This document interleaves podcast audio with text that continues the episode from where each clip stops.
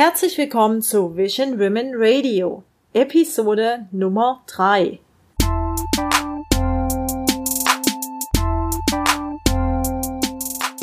Schön, dass du eingeschaltet hast. Heute geht es um eine sehr wichtige Frage, die sich viele Frauen stellen, nämlich was man alles vorbereiten muss, bevor man seinen 9-to-5-Job verlässt, um sich vollkommen seinem Business zu widmen. Du hörst Vision Women Radio mit Marianne Schubert, der Podcast für alle zukünftigen Boss Ladies, die gerade dabei sind, mit ihrem Business oder ihrer Idee durchzustarten. Hier erwartet dich eine gewaltige Portion Female Empowerment. Du wirst lernen, deine Ideen umzusetzen, deine Ziele auf dem Weg zu erreichen und somit dein Business weiter wachsen zu lassen. Hier ist dein Hostess, Marketing-Expertin, Künstlerin und Kaffee- und Popcorn-Enthusiastin Marianne Schubert.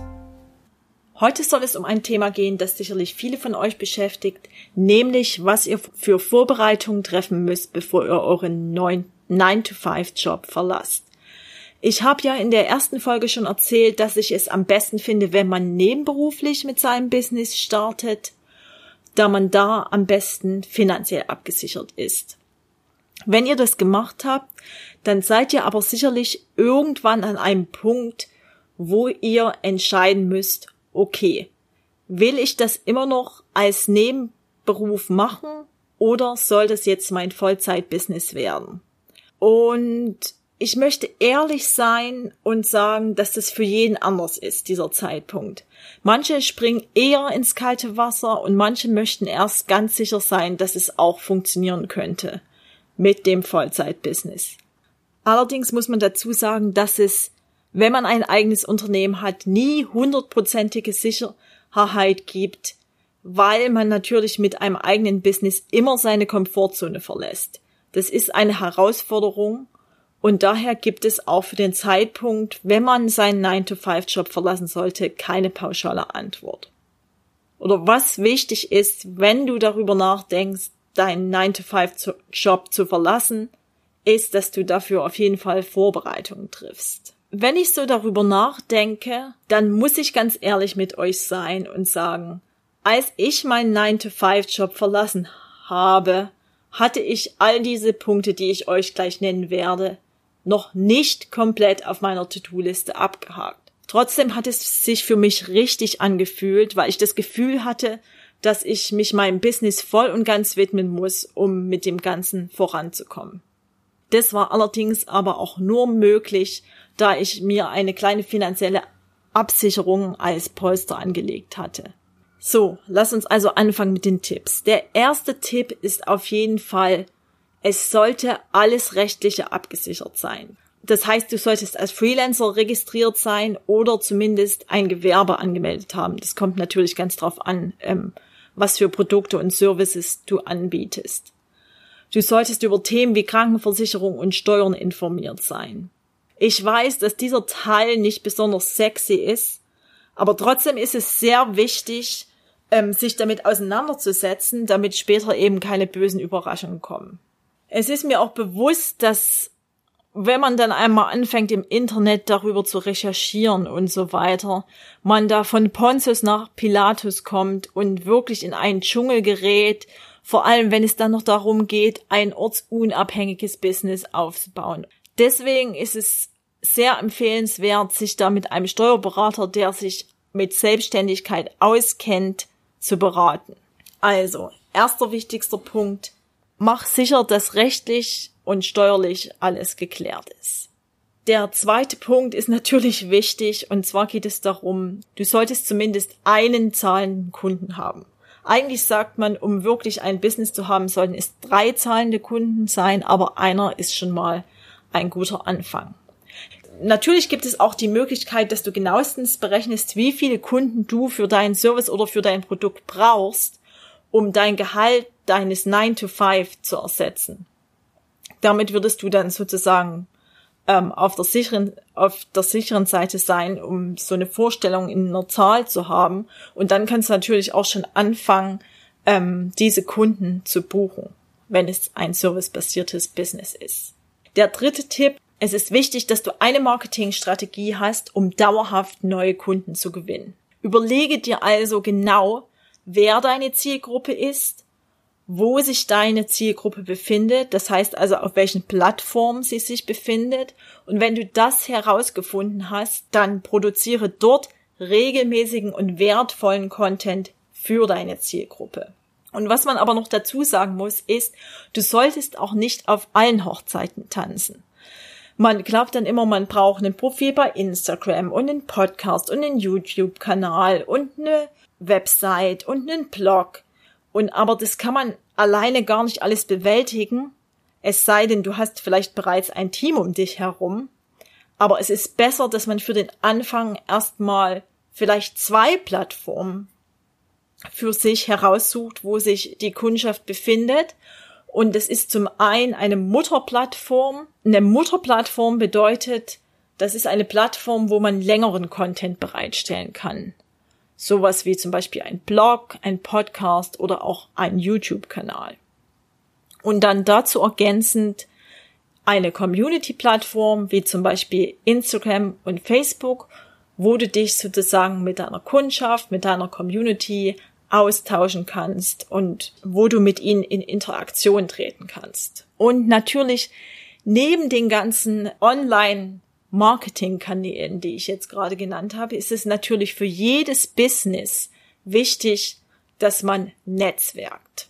Oder es ist für dich als Unternehmerin wichtig, dass du netzwerkst. Das heißt, geh auf Konferenzen, hör dir Vorträge an, geh auf Messen und lerne dort Leute kennen, die sich dann vielleicht auch später wiederum in Kundschaft verwandeln lassen.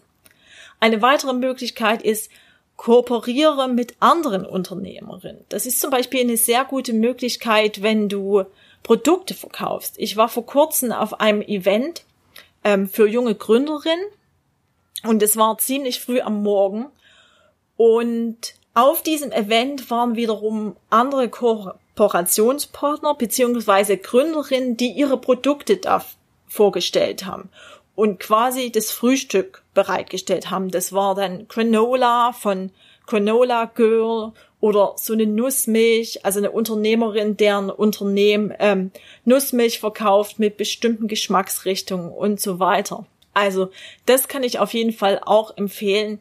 Kooperiere mit anderen Unternehmerinnen, um deine Produkte oder Services bekannter zu machen. Der vierte Tipp ist eher so ein Tipp, was man nicht braucht, wenn man seinen 9-to-5-Job verlässt. Und zwar kann es ja sein, dass du sehr, sehr enthusiastisch bist und denkst, okay, ich verlasse jetzt meinen 9-to-5-Job. Jetzt muss alles neu angeschafft werden. Ich brauche jetzt ein Büro, ich brauche jetzt einen Coworking Space, ich brauche am besten noch einen neuen Laptop, um jetzt wirklich richtig komplett loslegen zu können. Aber da kann ich dich beruhigen, das ist überhaupt nicht nötig. Denn du solltest erstmal mit den Ressourcen, die du bereits hast, weiterarbeiten. Das heißt, anstatt eines Büros oder eines Coworking Spaces tut es auch der Küchentisch oder dein Schreibtisch zu Hause.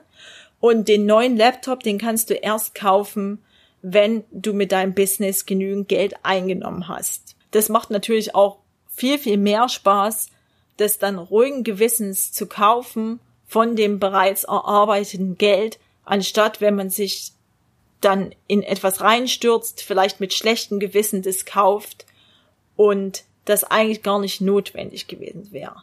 Und damit zusammenhängt auch, dass du dich für dein Business nicht verschulden solltest. Du solltest das Business nicht aus den roten Zahlen heraus starten. Der fünfte und letzte Tipp, der hängt etwas zusammen mit dem Tipp Nummer drei der Marketingstrategie. Und zwar fange an, eine E-Mail-Liste aufzubauen. Vielleicht denkst du ja, dass es reicht, dass du auf Social Media präsent bist.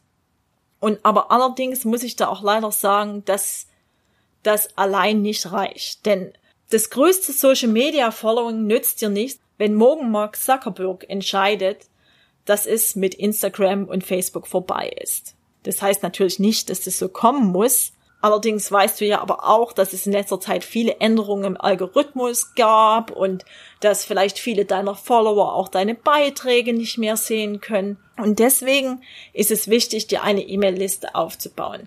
Diese E-Mail-Liste gehört nur dir und du kannst die Kunden dann direkt ansprechen, weil du ja ihre E-Mail-Adresse hast. Und diese Kunden, die haben sich ja auch exklusiv dafür entschieden, dir ihre E-Mail-Adresse anzuvertrauen und sind natürlich dann damit auch interessiert an deinen Inhalten. Jetzt fragst du dich wahrscheinlich, okay, E-Mail-Liste, wie soll das gehen? Dazu habe ich dir ein Arbeitsblatt vorbereitet mit fünf Ideen, wie du deine E-Mail-Liste vergrößern kannst. Und die kannst du dir gern in den Show Notes herunterladen. So, das war's erstmal soweit mit meinen Schritten, die du gehen solltest, bevor du deinen 9-to-5-Job verlässt. Also, ganz wichtig ist, dass du vorbereitet bist. Und dann musst du nur noch entscheiden, wann es sich für dich richtig anfühlt zu springen und die Kündigung einzureichen. Stell dir einfach vor, was das Schlimmste ist, was passieren kann, wenn alle Stricke reisen und es mit deinem Business in Vollzeit trotzdem nicht funktioniert. Ich habe mir die Frage gestellt und ich habe festgestellt, das Schlimmste, was mir passieren kann, ist, dass ich wieder Bewerbungen schreiben muss, um einen Job zu finden. Und das ist für mich oder das war für mich nicht so dramatisch. In diesem Sinne wünsche ich dir viel Erfolg bei deinen Vorbereitungen.